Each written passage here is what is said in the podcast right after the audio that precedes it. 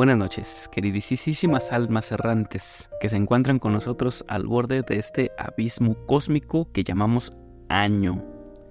Quiero agradecerles a cada uno de ustedes, fieles seguidores de este Evangelio Friki, por ser parte de esta caótica congregación que hemos forjado juntos. ¿Qué viaje fue este año? Antes del punto final, recordemos los momentos que nos han marcado y aquellos queridos aliados que se perdieron en el tejido del tiempo y del espacio. Elevemos nuestras varitas, nuestras espadas de luz y compartamos nuestro ki en honor a los héroes caídos. Pero también celebremos a los nuevos aliados que se unieron a nuestra épica epopeya, porque en este vasto multiverso siempre hay lugar para más compañeros de aventuras. En este, el último capítulo del año, quiero agradecer a dos de nuestros leales aliados y Patreons, Pedro Alonso y Javier El Habs, por sus donaciones y también por proponer temas que nos desafían a explorar los rincones más profundos de la existencia misma. En este capítulo hablamos sobre Duna y el determinismo. ¿Por qué nos gusta lo que nos gusta? Cuestionamos quién elige a los elegidos y reflexionamos sobre si el camino está predeterminado o no. ¿Cómo podemos cambiar nuestro destino hacia una senda llena de luz? Todo esto y más en el capítulo de hoy. De nuevo muchas gracias a todos los apóstatas que nos escuchan, pero especialmente a aquellos que nos respaldan en Patreon con una tacita de café al mes. Así que, con corazones rebosantes de gratitud, elevo mi taza de celda y brindo por todos ustedes, valientes exploradores de lo desconocido. Sigamos explorando juntos los reinos infinitos de las historias que nos contamos despidiendo este año con la esperanza de un nuevo capítulo lleno de odiseas y experiencias aún por descubrir. Que la fuerza, el poder del anillo y los dados benevolentes los acompañen siempre. Gracias, gracias y mil veces gracias por ser parte de esta congregación friki. Hasta el próximo año, cuando continuaremos nuestra odisea. Que la aventura nunca termine.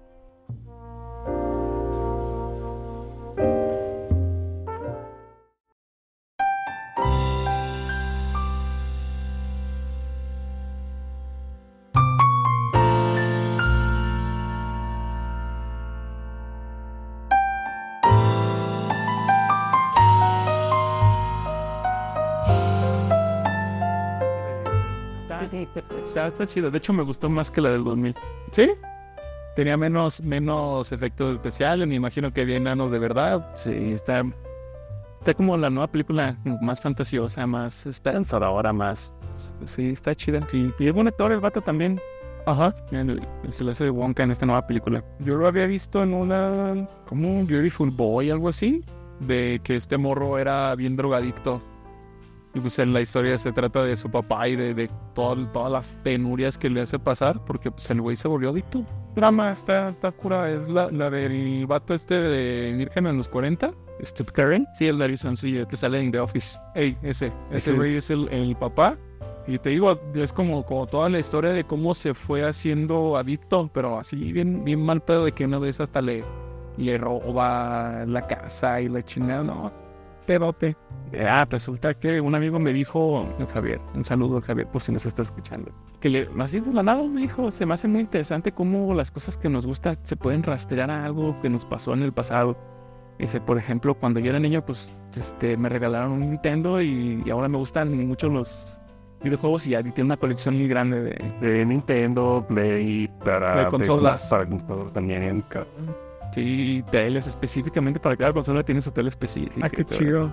Sí, y dice, no, pues es que me gustó porque cuando era niño pues no teníamos dinero, me regalaron una y pues se me hizo algo súper grandioso y a partir de ahí empecé. Y dije, ah, mira, pues ahí este anime que se llama Frieren, más allá del fin del viaje. Es sobre una campaña de calabozos y dragones, ¿haz de cuenta? Eh, está una elfa, una elfa que es maga, el guerrero, un clérigo y la historia comienza justo cuando ya mataron al malo.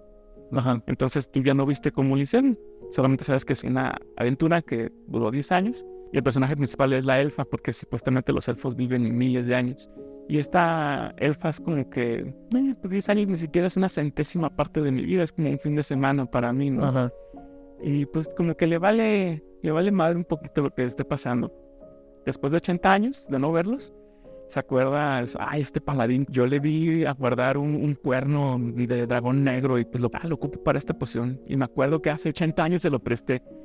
Voy a ver si todavía lo tiene. Y va así, casual, y, y ya es un viejo, o sea, de tener 20 años ya es un viejo completamente. Entonces, este, a través de la primera temporada se ve cómo pasan a los pueblos que ya habían visitado porque ya todos se murieron sus amigos. Entonces pasa a todos los pueblos y ve cómo las acciones que hicieron sus amigos hace 80 años ahorita están teniendo repercusiones todavía. Entonces se da cuenta poco a poco que en realidad las acciones más pequeñas sí influyen en, en cosas muy grandes. Y todavía la recuerdan como la gran heroína que salvó aquel entonces. ¿no? Y ella sigue siendo una mujer de como 20 años, 19 tal vez. En sé, apariencia, ¿no? Porque- en apariencia. Las estatuas que les hicieron, ella sigue igual y sus amigos los recuerdan. Y se da cuenta poco a poco. Cuando adquiere a su primer aprendiz de, de maga, le, le pregunta, oye, ¿por qué te gusta la magia? Y dice, no, es que en realidad no sé, pero la maga recuerda que era huérfana. Este, hace un truco de magia y a un padre, este religioso, lo sorprende tanto que lo empieza a adoptar. Entonces como que, ah, a lo mejor por eso me gusta la magia, porque eso le salvó la vida indirectamente. Entonces se la pasaba aprendiendo hechizos para seguir entreteniendo a su nuevo padre adoptivo. Y ver que él, su padre sonreía, pues la animaba más. Entonces como que saber qué te gusta se me hace muy importante porque de la misma manera puedes saber por qué no te gusta lo que no te gusta. Y si sabes por qué no te gusta lo que no te gusta, también sabes por qué le tienes miedo a lo que tienes miedo, por qué te preocupa lo que te preocupa, eh, por qué odias lo que odias, ¿no? Entonces es una manera muy útil. Como el origen de nuestras motivaciones. Exacto. ¿Qué es lo que te mueve? Hace, cuando estaba en la prepa, me acuerdo que les preguntaba a mis amigos por qué te gusta, no sé, el fútbol o por qué te gusta esto. Y me acuerdo que me, ya, yo a mí me, me enojaba mucho que me dijeran que no supieran por qué. Y me, siempre me respo- respondían, es que no tienes que saber por qué te gusta lo que te gusta, simplemente lo disfrutas. Y digo, no, tiene, hay algo, o sea, tiene que haber Hay algo. que güey. filosofar. Dime lo que quiero escuchar, maldita sea. Somos menos. No, pues, sí. Sí, es que si no sabes por qué te gusta lo que te gusta, para mí yo creo que es- estás siguiendo a alguien. Estás, tú eres un borrego, nada más. Tiene que haber algo, güey. Así te gustó porque el color, este, el sabor, algo. Me gusta la chela cuando tomo, cuando veo el fútbol. Algo, tiene que haber algo, güey. Pues, Pues mira, tiene, tiene sentido porque es el origen de nuestras motivaciones. ¿Qué es lo que nos mueve y por qué eso nos mueve? Me haces recordar un poco sobre el eudemonismo. En alguna ocasión leí sobre el, eudemonismo muy, muy por encimita. Seguramente tú y tus maestros mucho más que yo de eso. El eudemonismo es esta corriente filosófica griega eh, que habla de los eh, demonios. Esto, esta palabra griega de demos que y daimon, ajá, exactamente, ajá, que, que, que no es un Digimon, no, no, no, no, parecido, parecido, se supone que son como esos dioses menores que viven dentro de ti y te mueven a hacer las cosas. Este, de eso se trata, como tus pasiones, como tus emociones. Ya estaban pensando, digamos, en términos muy modernos, en las emociones y en tus motivaciones, qué es lo que te hace hacer las cosas. Y esta, eh, esta corriente se habla del EU, de estar bien con tus demonios. Entonces, que la única manera de ser feliz es estar bien con tus demonios. Pero no vas a estar bien con tus demonios hasta que los conozcas. Hasta que sepas de dónde vienen, hasta que sepas cómo son, cómo se ven, cómo se sienten, cómo se viven, vas a poder estar bien con ellos. Y de eso es nuestras motivaciones y nuestras emociones, por qué uno es como es, qué es lo que te hace ser tú mismo, qué es lo que te hace sentir de tal manera, jugar fútbol. A lo mejor, pues muchos de tus compañeritos no se daban cuenta, pero lo más probable es que sí es cierto, eran unos seguidores. Porque, porque a lo mejor eran las únicas experiencias positivas que tenían con cierta persona, digamos, ¿no? Con un padre autoritario que no tiene nada en común contigo, más que que le gusta el fútbol. Ahí es como un puente entre ustedes dos Ajá. y por eso te gusta. Es el puente, es lo que te conecta con otras personas. ¿Por qué te gusta dibujar? Ah, pues porque me relaja. Porque a mi alrededor todo es un caos y es todo desorden. ¿Por qué te gusta este, escribir? ¿Por qué te gusta cantar? ¿Por qué te gus- Pues porque hay algo.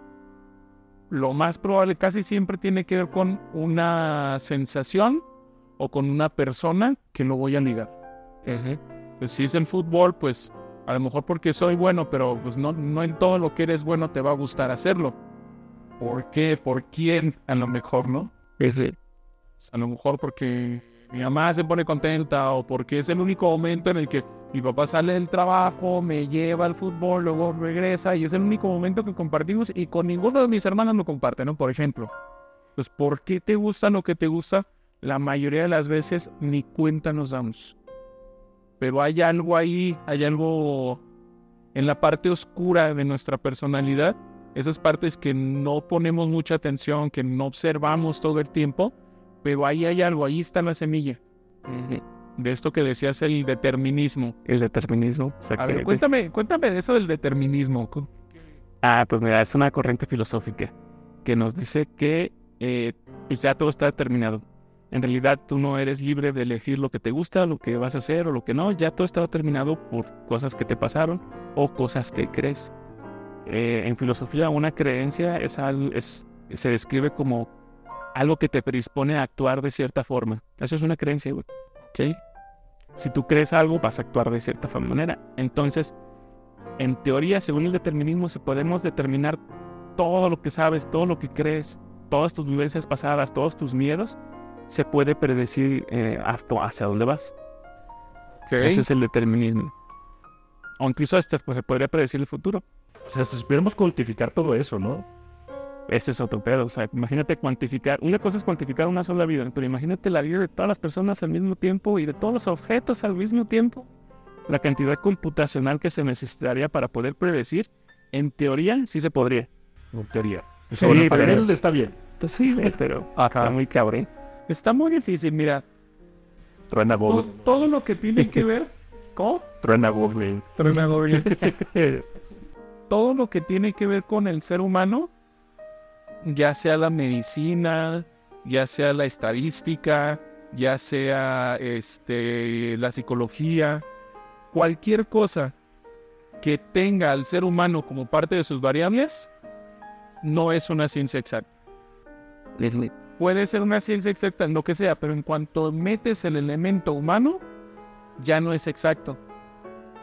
Pero no es exacto por, simplemente por ser elemento humano o porque simplemente no sabemos cómo cuantificar esa, esa cosa. Yo creo que aún no llegamos. Nos faltan milenios de, de estudio para, para poder cuantificar el libre albedrío. A ver, a ver, a ver. Entonces las matemáticas están incompletas. ¿Por qué? Pues es creación del ser humano. Ah, las matemáticas es un lenguaje. Como el español el inglés, es un lenguaje que usa la ciencia para poder entenderse y poder este, traducir las cosas que pasan a números. Es un lenguaje nada más. Y tiene los mismos defectos que cualquier otro lenguaje. Por eso los números irracionales o los números infinitos son defectos de, de- de su lenguaje. Y Defectos. Sí, es eso. Sí, sí, sí. Es el lenguaje del universo, dicen los, los este, Neil deGrasse Tyson. es- No, es racional, es completamente racional y es tan racional que cualquiera que sepa matemáticas, no importa de dónde venga, te va a entender. Si sabe matemáticas. Es decir, no importa si hablas francés, inglés o aquí en China uno más uno es dos. Es un lenguaje nada más para entendernos. Pero sí, no es que estén incompletas, es que son imperfectas. Si el ser humano es imperfecto, por ende todo lo que hace es perfecto. Pues a ver. Yo, te- yo tenía, cuando me hablaste del determinismo y de por qué las cosas son como son y, y- Ah, y así, yo te juro que me sonó por completo a este tema recurrente en, en muchas historias de El elegido. Ah, claro. ¿Por qué el elegido es el elegido? ¿Quién lo eligió? No, pues es que ya, ya está determinado. Felicidades, jugador número uno. eh, tú eres el elegido y, y sigues por esta senda, ¿no? ¿Y qué pasa cuando pues uno es el elegido? O sea, las cosas ya están determinadas. Es que tú estás destinado a vencer al dragón. Y si no quiero, oiga. y si no. ¿Y si no puedo? ¿Y si, y qué onda? O sea, pu- pues no. O sea, pegas, ya está, ya está determinado, ya se sabe. Entonces, este, yo me puse a pensar mucho en, en Harry Potter. En cómo, pues, él es el niño elegido. Este, pues tú eres el, el más ñongas de las ñongas. Entonces, pues tú estás destinado a grandes cosas.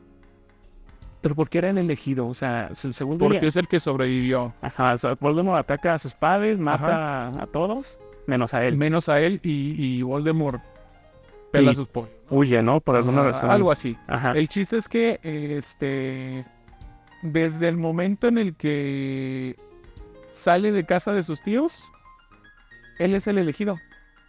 O sea, ay, no te creas, no eres pobre, eres millonario. Ya. Ay, no te creas, no eres un huérfano, este, eres el ser más importante de, de este lugar.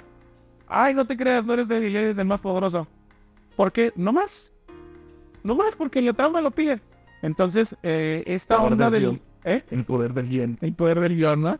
Este, entonces, esta onda de ser el elegido va trayendo problemas incluso de personalidad. Que, bueno, yo cuando he visto las películas de Harry Potter me desespero mucho de sus malas decisiones. Oye, güey, no vayas ahí, es una trampa. Y matan a alguien. ¿Por qué? Porque el cabrón fue. ¿Por qué? Porque es el elegido. Porque él puede tomar esas decisiones. Entonces, este determinismo del que tú me, del que tú me hablas, de tener todas las condiciones para que tú y solo tú seas más fregón que todos, hace que tomes malas decisiones para los demás. Te pongo un ejemplo bien claro, la política. Ah, ok. Oh, creo que algo ya habíamos hablado de esto alguna vez. Yo sí le voy a tirar a, la- a los políticos siempre por narcisistas. Porque eh, fulano con él sí. Ya. ¿Por qué? Pues porque es el elegido, porque toda la vida le han dicho que él sí, que él tiene más que otros, que él, él es más inteligente, que él es más fuerte, que él tiene más varo, que él tiene más...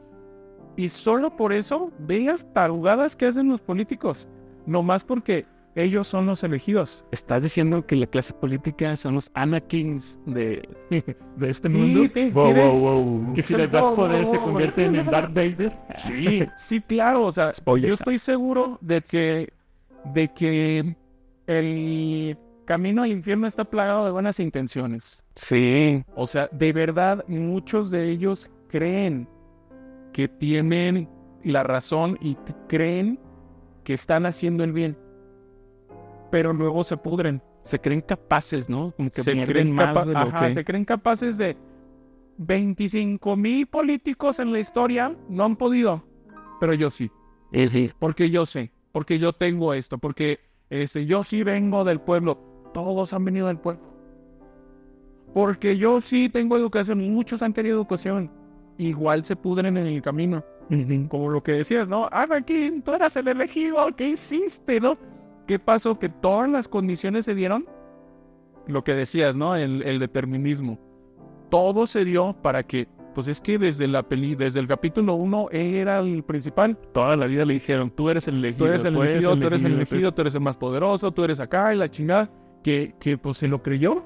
Obi-Wan batallaba mucho para mantenerlo a raya, ¿no? Se hace muy Sí. rebelde y Ajá. todo. Te Entonces, dije que no hicieras eso, me caga que lo hagas. soy el elegido, güey.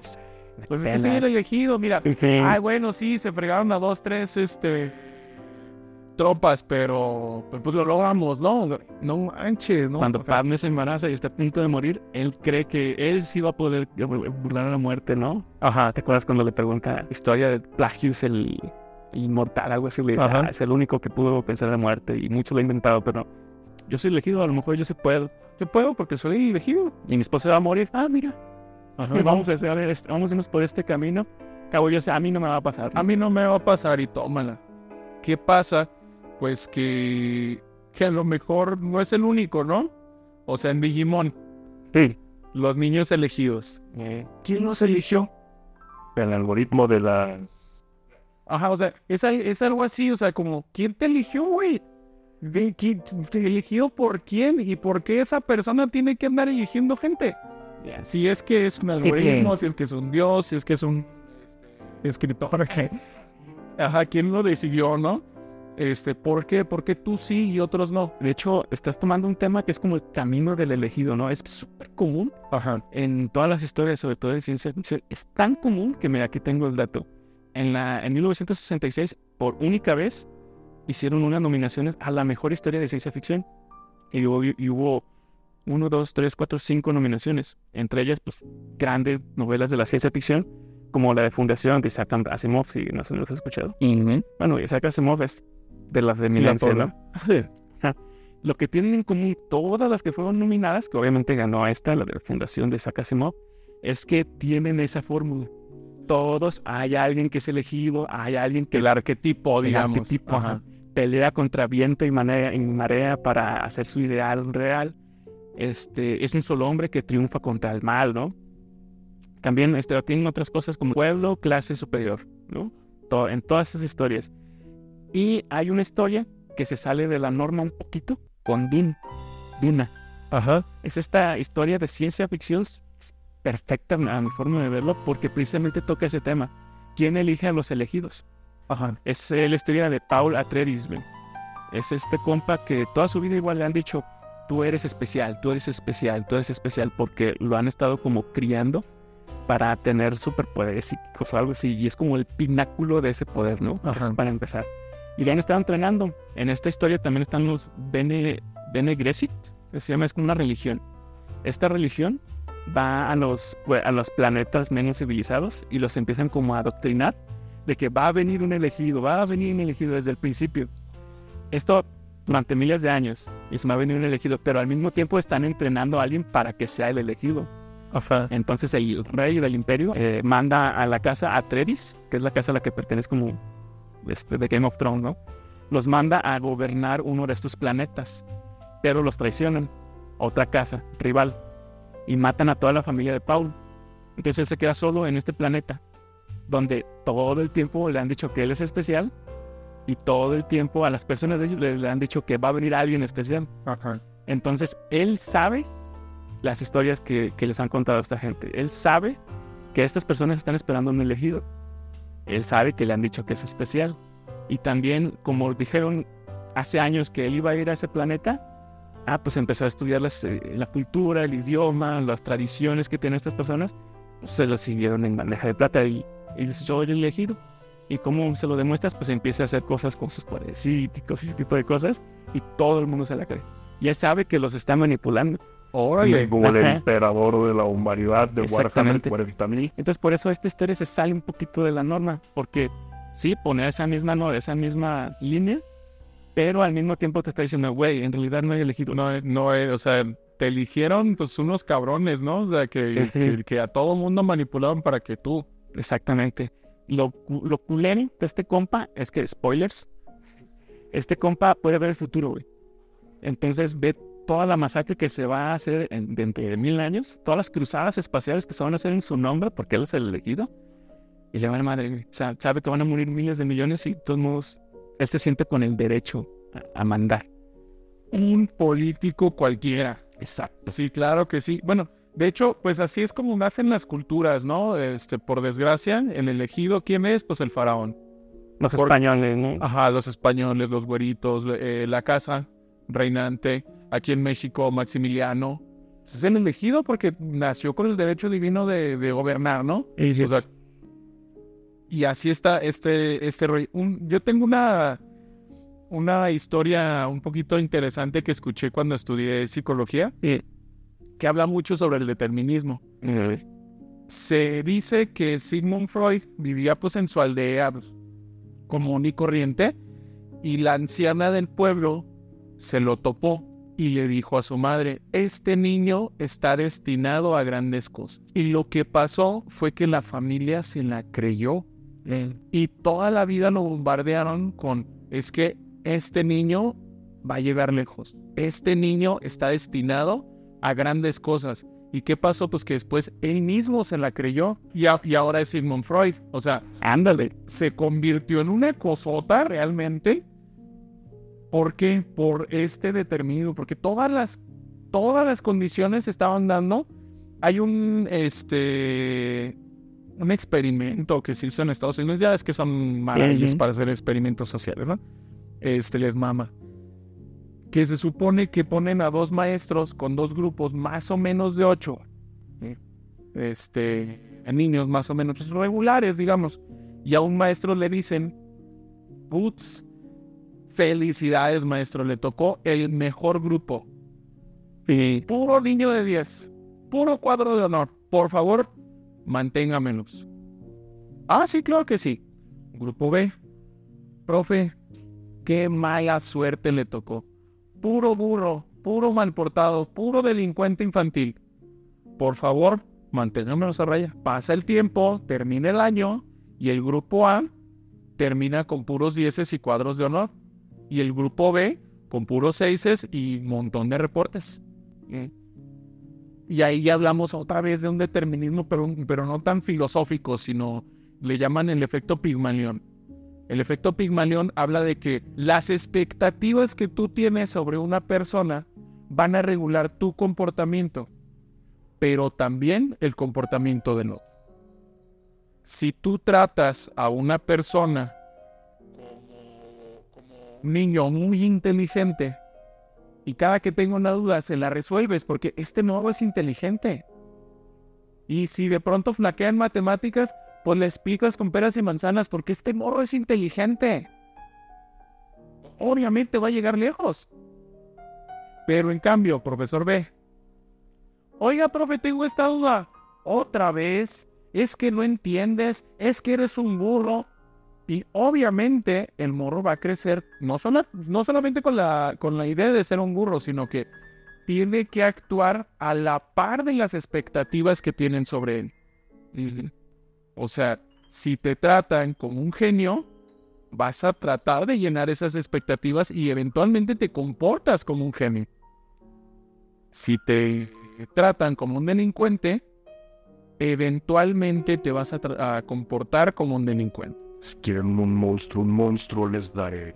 Había, había esta película de Jean-Claude Van Damme, no recuerdo el nombre, pero es película de los noventas, ya ves que estaba mucho la onda de la clonación. Entonces, pues Jean-Claude Van Damme, primer película de todas en la que él es el malo. Entonces Jean-Claude es un asesino serial, un maldito y que es buenísimo en las artes marciales, ¿no? Entonces a alguien se le ocurrió la maravillosa idea de clonarlo. Porque pues el vato estaba en la cárcel y querían seguir teniendo un asesino serial o algo así. No sé, la vi muy joven. El chiste es que este clon tenía todas sus habilidades, toda su apariencia, pero sin la memoria. Entonces, este clon no sabía lo que era la violencia. No sabía lo que era el bien y el mal. Y había una frase muy interesante que decía el doctor, el que lo creo, ¿no? Si tú tratas a alguien como un monstruo, eventualmente se convertirá en un monstruo.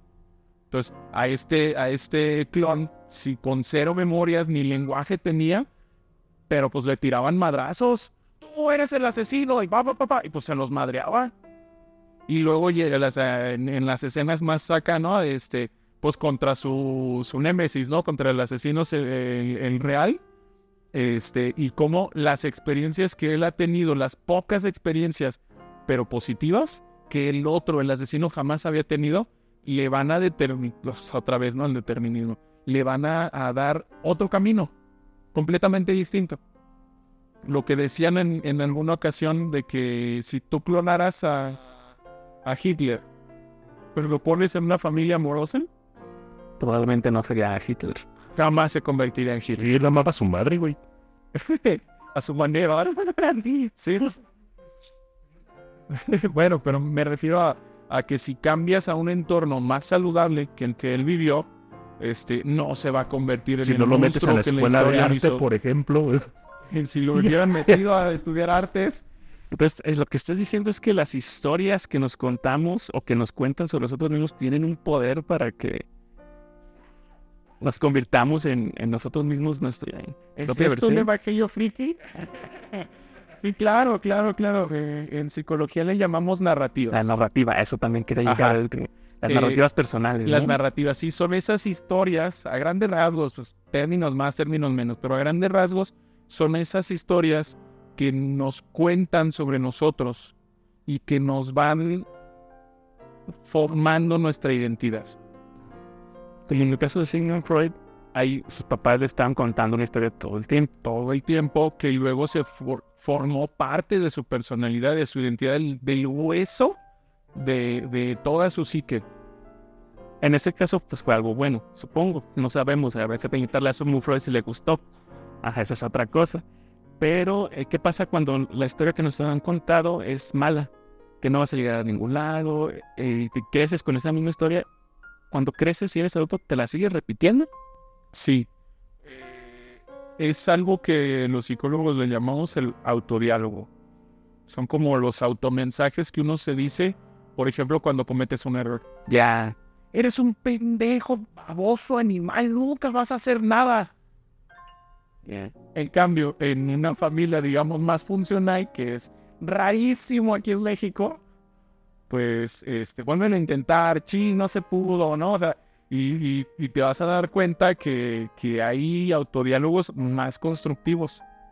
Sí, entonces la, la, narrativa que nos contamos a nosotros mismos forma... va a determinar, sí, sí, sí, es, es, es vital en la formación de nuestra identidad.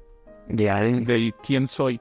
Y lo que decíamos, ¿no? ¿Por qué me gustan las cosas que me gustan? ¿Por qué no me gustan las cosas que no me gustan? Pues es por eso, por las historias que nos hemos contado. Por eso son tan importantes las historias, por eso me mama este proyecto. Por eso es tan importante saber qué historias nos, están, nos estamos contando. A lo mejor yo traigo mi historia del elegido, yo quiero ser el elegido, pero pues no, no se puede. Esa es otra. Por ejemplo, todos los que crecimos en los 90, crecimos con historias de ser el elegido, de que algo más grande te espera allá afuera, ¿no? Sí, sí, sí. De que tú y solo tú puedes liberar al pueblo. solo tú vas a desarrollar tales habilidades. Nadie más. Y con dos horas de entrenamiento. Ay, escucha los intros de los animes, ¿no? El de Digimon. Si tú lo deseas, puedes volar. Güey, que nadie puede volar. No, Pero... no es cierto, no puedes. Bueno, ¿no has volado? En, ¿Ah, ¿No te subiste al avión? Sí, sí me subí. Y tú te crees el elegido, y te crees Tai, ¿no? Y te crees Ash Ketchum, y te crees Goku, güey. Ajá. Ah, de hecho, hace poquito vi un, un estudio que decía que, las, que los adultos que les gusta Dragon Ball Z, especialmente, Ajá. son Eh, mejores personas. son mejores personas. bueno, bueno, te decía que tienen como esta capacidad de resiliencia más grande que las personas adultas que no les gusten Dragon Ball Z. Ajá, porque es como un efecto, porque se ven identificados y se preguntan qué haría Goku. Sí, sí, sí. Algo o sea, lo estoy Sí, poniendo claro, muy claro, así. que hagas amigo de tus enemigos. Este, Ajá, sí, sí, sí, es, son, son habilidades que de pronto, bueno, obviamente, ¿no? Pues en, en un anime, en una, una caricatura, están ocultos, como los mensajes, ¿no? Están ocultos. En, eh, ¿De qué se trata tu, tu caricatura? No, pues son, son los cabrones que son pendejísimamente poderosos, que se llaman como los pecados capitales. este, ah, y- no, mam. y que, y que siempre ganan. O sea, no se trata de eso. Se trata de la amistad, se trata de la perseverancia, se trata del amor que rompe barreras, incluso del tiempo. O sea, se trata de muchas cosas que están atrás. Por eso es tan importante La hermenéutica. la hermenéutica. Haz de cuenta que cuando te cuentan una historia o cuando te lees un texto, bueno, la hermenéutica se aplica en textos. Se aplicaba hace mucho tiempo en textos bíblicos, pero ahorita ya se aplica más en, en todo tipo de textos. Por ejemplo, vi este video de este compa que dice, güey, leí este libro de, auto- de autoayuda y que dice, X eh, reglas para vivir. Y la regla número 3 es, este, aprende a limpiar tu cuarto. ¿No? ¿Por qué? Y ya empecé a ahondar. Es que si tú no puedes limpiar tu cuarto, ¿cómo vas a criticar el cuarto de los demás? Esa es la, la regla que decía el Ajá. libro de autoayuda. Y el vato empieza a criticar el libro. Güey, no es posible, pinche libro pendejo. Hay gente que ni siquiera tiene un cuarto. Hay gente que no tiene un techo. Gente que no tiene cómo. Por no tener eso, ¿acaso? Ajá, que no tiene escoba. Y por solo por eso no me voy a poner a criticar al gobierno que está haciendo las cosas mal cuando sé claramente que lo están haciendo mal. Es decir, como si necesitaras un permiso. Y yo me, y yo me detuve, "Ah, espérate, espérate, espérate". Para empezar, eh, esto es literal. O sea, no es, no es literal. La hermenéutica trata precisamente de ver el texto en todos los ángulos. En contexto. En contexto, quién lo hizo, en qué época lo hizo, para quién está dirigido, qué quiso decir, si lo que quiso decir fue literal o fue un mensaje o trae algo que es metáfora, ¿no? Todo eso es relevante. Por ejemplo, en el caso de este libro, pues no estaba escrito para las minorías, obviamente. Estaba escrito para las personas de clase media ah, alta, ¿no? Clase media alta, güey, obviamente.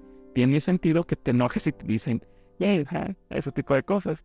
Entonces, la hermenéutica es útil para eso.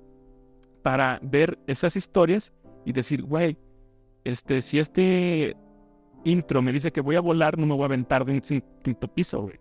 Obviamente todo es una metáfora, ¿no? De, ser libre, de ser tú mismo, de, y de, la amistad, como tú dices. Eso es la hermenéutica, lo que te enseña a ver las cosas desde todos los ángulos para poder hacer una crítica más completa y mejor, más eficaz. Más constructiva y no tan destructiva. Interesante, pues interesante. De dónde viene y dónde es. Entonces, ¿pero qué pasa cuando creces toda tu vida creyendo que eres el elegido y de repente ya no? Fíjate que es lo que, lo que le pasa a Sheldon Cooper, ¿no? ¿Qué pasa con los niños genios cuando ya no son niños? Pues ya son, son genios, ya son solo adultos, ya no son especiales, ya son... Yo recuerdo que en psicología había una chica que se presentaba diciendo que ella tenía Asperger yo soy fulana, tengo Asperger. Y chido, no sé si ustedes lo sepan, pero el Asperger, de, hecho el término ya no se utiliza, pero a grandes rasgos es como un autismo altamente funcional, generalmente con inteligencia superior. Generalmente no, siempre, pero, pero o sea, ella, se sentía Sheldon Cooper. Ella se sentía, este, pues un niño genio. Pero pues un niño genio a los 19 ya no es un niño, ya es un adulto, ya aplican las reglas de todos. Ya. Entonces, este, pues sí, eso de ya no ser el elegido, de, ver que otros son el elegido, como, esos políticos que avientan tu Tengo political issues. Este, de, yo, yo, tenía un maestro que alguna vez me, me comentó, es que esta generación está muy pendeja. Toño, yo a tu edad, yo ya tenía tres plazas en la UDG. ¿A que uno? Ahorita tengo seis. Pues digo, sí, pues cinco cabrones como yo que no tienen plaza, que no pueden trabajar aquí por, por una sola persona que no deja. Pues sí. Y yo soy el elegido. Yo tengo derecho, yo y solo yo tengo derecho a más porque yo tengo más mis inteligencias, más estatus, más esto, y ustedes no. Yo sí me lo merezco. Yo sí me lo merezco. Yo soy el elegido. Y otra vez volvemos, ¿no? ¿Qué te determinó a eso? Probablemente una generación, por ejemplo, ¿no? Y la mayoría de los boomers hoy día nos dicen, pues es que ustedes están bien pendejos porque no tienen casa. ¿Por qué? Porque no tienes dos, tres, cuatro, cinco terrenos. Porque a tu edad ya tenía cinco chilpayates, tres esposas este, cinco terrenos, dos perros y, aparte bailaba Charleston. Pues, ni no jodas, había mucho más recursos. Es otras condiciones completamente distintas a la que nos determinan todo esto era monte. en mis tiempos llegabas a caballo y donde agarraras la bandera ya era tuyo. O sea, pues sí, bueno, no te va a tomar 25 años un departamento en un tercer piso eh, del tamaño de tu cuarto. O sea, son otras condiciones completamente distintas y que a lo mejor tenemos que darnos cuenta por qué uno cree que es el elegido. O sea, a lo mejor, ¿no? Esta, esta fantasía de yo quiero ser más que los demás. Y ahí te digo que vale la pena preguntarse por qué. ¿Te gusta? ¿Por qué, ¿por qué quieres ser más que los demás? O sea, pues a lo mejor híjole, vámonos a la parte oscura, ¿va? A ver. A lo mejor yo quiero ser más que los demás porque yo ya sé lo que es ser menos que los demás. Y ya no quiero. Yo quiero ser más fuerte, ¿por qué? Porque yo ya sé qué es ser débil. Yo quiero ser más grande porque yo ya sé lo que es ser pequeño y ya no quiero. Entonces esa fantasía de superación, de, de, ir más allá, de que, de que por Dios, que, que un ángel, que una paloma, que un, extraterrestre, este, un extraterrestre un venga y me dé un anillo porque pues yo sí me lo merezco. Muchas historias apelan a ese sentimiento, ¿no? Para atraer. Sí, hay, hay, una de boxeadores, güey, en anime se llama Hajime no Ippo, no sé si lo ubiquen. No, no. Son como dos o tres temporadas. Empieza pues, el río Box le pregunta a su, a su entrenador qué significa ser fuerte. Ajá. Y pues el güey no se da cuenta porque tiene físico para, para el box. Al final, spoilers, le vuelve a preguntar en el ring a su entrenador qué significa ser fuerte como el campeón de su categoría de peso. ¿Qué significa? Es que no se da cuenta de que ya es fuerte. Uf, uf, directo al cora y a los músculos. Esa es la historia de muchos villanos, ¿no? O sea, me trataron mal, ya no quiero volver a pasar por eso, decir que voy a tratar a todos para sentirme mejor. Por ejemplo, Hulk, ¿no? O sea, Hulk, ¿por qué este Banner desarrolla todo este pedo? Porque él sabe lo que es sentirse débil. Sí, Uy, pero bueno, a mí me tocó ver la película de los setentas. Este, Mm. y el, y el Bruce Banner del- de la película de los setentas, eh, pues es un enclenque. Es un enclenque, es un doctor que está, este, le pasó un accidente, Mucho estudiar, poco comer. ¿no? algo así, poco hacer ejercicio.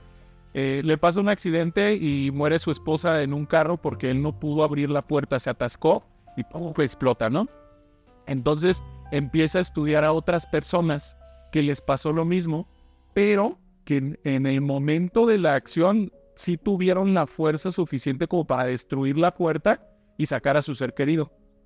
Ya. Entonces él se queda, ¿por qué? ¿Por qué? ¿Por qué ellos sí? ¿Por qué ellos sí pudieron y yo no? Y entonces es cuando descubre que había radiación gamma en las fechas en las que estas personas... Entonces él se irradia energía gamma porque él lo que quería es sen- sentirse fuerte. Claro. Porque yo ya sé lo que es ser débil. Spider-Man, ¿no? Que matan a su tío Ben y dice, jamás le voy a, ayudar- le voy a negar la ayuda a nadie Ajá. para que nadie vuelva a matar a, a otros tíos Ben allá. Para que no vuelva a pasarnos. O sea, Spider-Man ya sabe lo que es ser impotente, lo que es sentirse impotente. Pero es un trauma, ¿no? Eso, porque Sí. imagi- o sea, Spider-Man hace todo lo que hace porque puede, primero que nada. Y por sus traumas. y por sus traumas. Es el superhéroe con más mala suerte de, Y de mira su todos, vida, güey. o sea, como Spider-Man es un superhéroe chingoncísimo, pero su vida personal está a la chingada. o sea, sí, sí, sí. Se lo explotan en su trabajo. Llega tarde a todos lados, su novia Y lo fíjate, deja. hablando, hablando de arquetipos como el elegido, como esto, el arquetipo del, del hombre común. O sea, Spider-Man no es otra cosa más que un héroe común. Él no quiere gloria, él no quiere fama. Eh, él su vecino, el hombre quiere- araña, ¿no? Quiere, quiere ser buena onda, quiere ser amigable, este, y, y ya. Y eso es lo que determina qué tipo de persona es. Qué tipo de héroe es. En una, en una ocasión me tocó leer uno en el que pues venía un misil directo a la Tierra, de otro planeta, venía un misil directo a la Tierra, este, y pues nos iba a cargar a todos. Y entonces eh, eh, se ve que Magneto des- eh, lo desvía, ¿no? Y luego en otra escena se ve que Tormenta, con una tormenta, pues lo desvía. Y se ve que, que no sé, Cíclope le lanza un raid, lo destruye, ¿no? Entonces está Spider-Man, pum, pum, pum, pum, con telaraña y lo, de- lo detiene, ¿no? Y se queda de, no, espérate, algo está mal. Es que es imposible con telaraña pueda detener este misil que viene de otro planeta y, directo a destruir la Tierra. Es imposible. Entonces sale de su letargo y se da cuenta que los estaban manipulando psíquicamente a todos para pensar que habían desviado el, misil y que nos dieran la madre. Eh, Entonces él se agarra despertando a todos y, ¿por qué me despiertas? Acabo de salvar al niño, que no sé qué. Dice que con una tormenta, entonces Ororo, esa- esta tormenta se queda como de, cabrón, si es cierto, es imposible. Como cada héroe está en la lela en su narcisismo de, yo sí puedo. Menos él. Es el superpoder de la ansiedad, ¿no? Algo anda mal, siempre algo anda mal. algo es normal, algo es normal. Pero, pero por Pero para eso ejemplo, es el sentido el- eh, pero es- en este caso es el superpoder de la humildad. De decir, espérate, No o sea, yo no puedo hacer soy eso. tan chingón. yo no soy tan chingón como para pues, hacer esto, ¿no? Este, y, y me recuerda mucho a la elección de carreras. Uno llega a la adolescencia en esta etapa en la que las narrativas son tan importantes porque estamos armando nuestra identidad, este, y elegimos una carrera. ¿Y qué pasa con esa carrera que va a definir mucho, mucho de nuestra vida? Y por ejemplo, yo en psicología, obviamente, uno se da cuenta que entran bien traumados. Entramos, perdón. Entramos bien traumados. De que traemos rollos densos. Todos los que entran a psicología por algo eligen esa carrera. Hay, hay una, una conferencia de Jeffrey Siff, este hipnotista del siglo pasado, que, que, preguntaba en una conferencia donde solamente había médicos y psicólogos que estaban queriendo aprender técnicas de hipnosis para mejorar la vida de sus pacientes, ¿no? Que levante la mano los hermanos mayores. Toda la sala, pon tú que el 95% eran hermanos mayores. O sea, tiene mucho sentido porque ser hermano mayor te determina, te, te, dirige a cuidar de otros, a decirles qué hacer, a mandarlos y así. Entonces, pues era muy lógico en ese momento que el ser hermano mayor te determinara hacia carreras que iban hacia el cuidado de otros.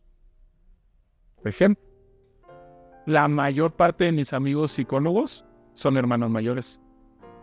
La mayor parte de los médicos que conozco son de dentistas.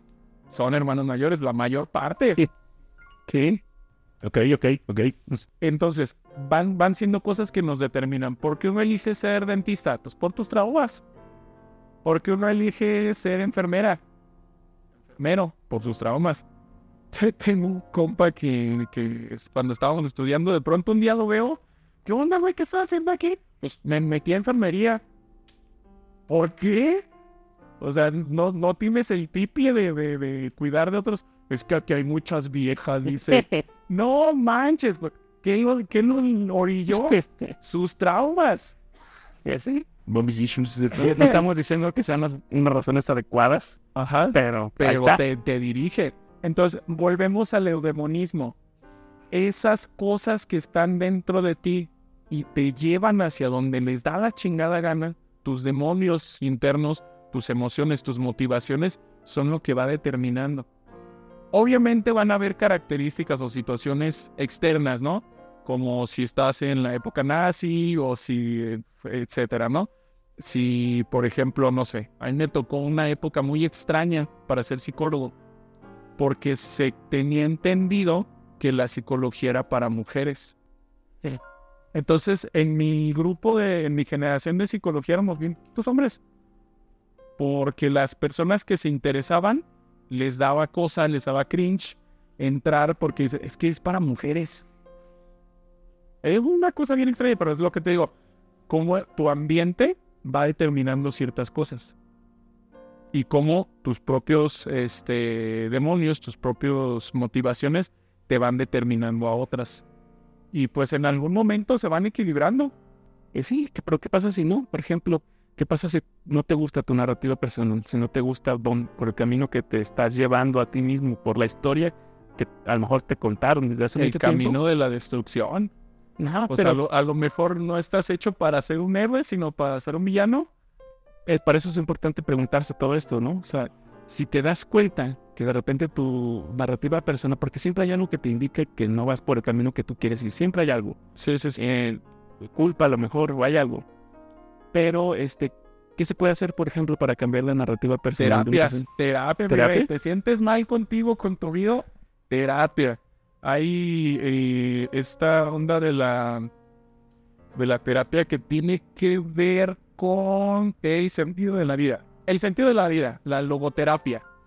Eh, que tiene que ver con encontrar quién soy, para dónde voy, toda esta cuestión este, humanista, existencialista de, la terapia que me dice, no solamente, digamos, eh, voy a trabajar con mi ansiedad, tengo ansiedad, no solamente voy a trabajar con mi depresión, porque tengo depresión, sino, a ver, Rey, ¿qué lo origina? ¿Qué en tu vida, digamos que no es algo químico, que es que tu trabajo de veras no, que es que tu pareja de veras no, que tu familia de veras no.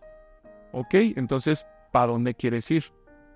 Y ahí es cuando, cuando cambio mi narrativa. Ya no soy el elegido, ya no estoy tratando de que me elijan, sino que me estoy construyendo. Ya cambiamos del elegido al camino del héroe, ¿no? Eliges tú mismo.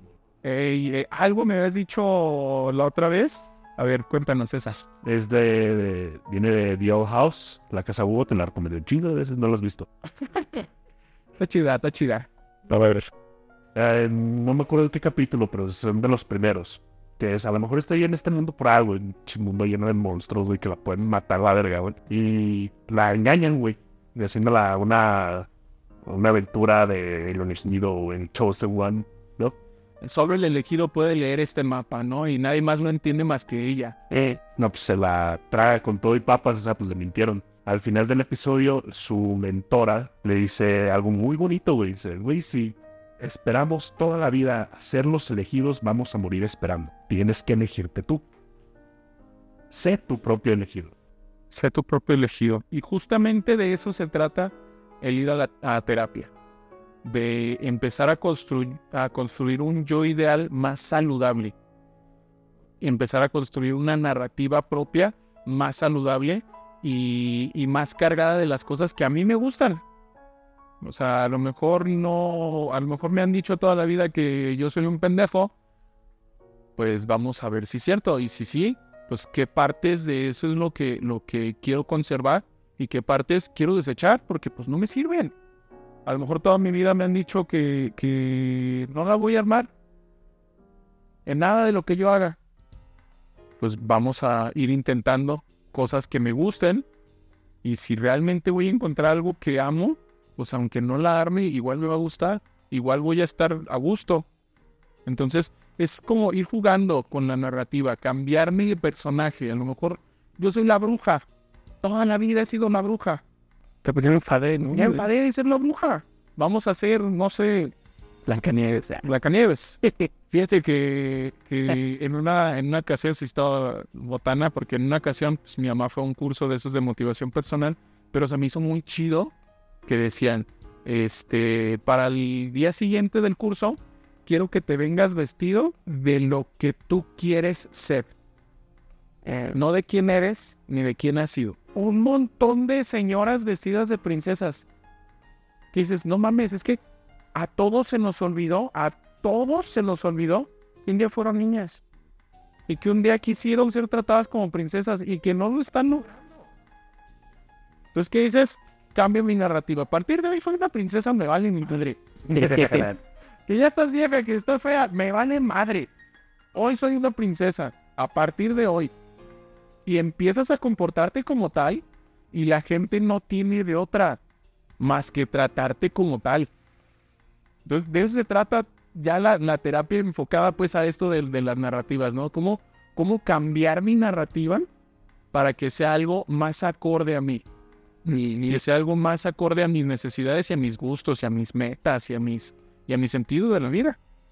Hay un término que me acordé ahorita que se llama disonancia cognitiva, que es cuando tus pensamientos no se alinean con lo que tú estás viendo real. con la realidad. Con la realidad. Entonces, si tú piensas que debes de ser algo y estás actuando de una completa forma diferente, pues eso duele bien gacho. Sí, sí, Duele y pues, se siente culpa, ¿no? Más que nada, algo, hay algo ahí que... Sí, sí, culpa, sin duda. Culpa, impotencia, depresión. Entonces, pues es eso, alinear lo que tú crees que quieres ser, de que en realidad eso es lo que es, ¿no? Creemos que queremos ser algo, hasta que no lo intentes vas a ver este, con lo que de verdad está pasando enfrente, ¿no? Tomar ese camino, usar esa curiosidad como brújula para ir para allá. Ajá. Sí, sí, esa curiosidad, ese, te digo, el sentido, el encontrarle sentido, el, encontrar qué cosas a mí me convencen. Que no te va a dar dinero, que te haga madre, es lo que a mí me convence. Que te, este, no, nunca vas a ser famoso que te valga madre, es, es lo que a mí me gusta, es lo que yo quiero hacer. Ya sé, bien dicho, bien dicho. Para cerrar, eh, ¿tienes algún otro tema que falta sin tocar? ¿Mm? ¿Todo bien? Muy bien, para cerrar, una frase. Si en algún momento de nuestras vidas esperamos a ser los elegidos, moriremos esperando. Elígete a ti mismo. Sé tu propio elegido. Bien. Uf, directo al Cora me cae.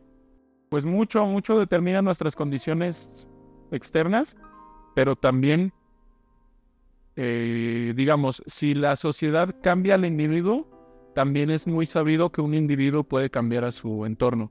Entonces, hay que determinar, hay que elegir qué es lo que queremos. Nada está escrito en piedra. Nada está escrito en piedra. Se puede cambiar. Podemos elegir ser mejor. Yeah. Nosotros fuimos el Evangelio Friki eh, con Armando, que se acaba de salir a contestar un teléfono. Y Antonio Santana, ¿dónde te pueden seguir? Redes sociales, Antonio Santana. Y en Facebook tengo una página que se llama Terapia Familiar Individual y de Pareja. Ah, bien. Ahí. Cuando gusten. Ahí denle like, compartan, saquen su cita, vayan a terapia. Vayan, por Dios. Sí, sí, sí. Pues muchas gracias por escuchar. Nos vemos. Bye. Adiós. ¿Cuál es tu serie favorita? ¿Qué temas te gustaría que mencionáramos en el siguiente capítulo? Por favor, mándanos tus sugerencias a evangeliofriki.gmail.com evangeliofriki.gmail.com Muchas gracias por escuchar.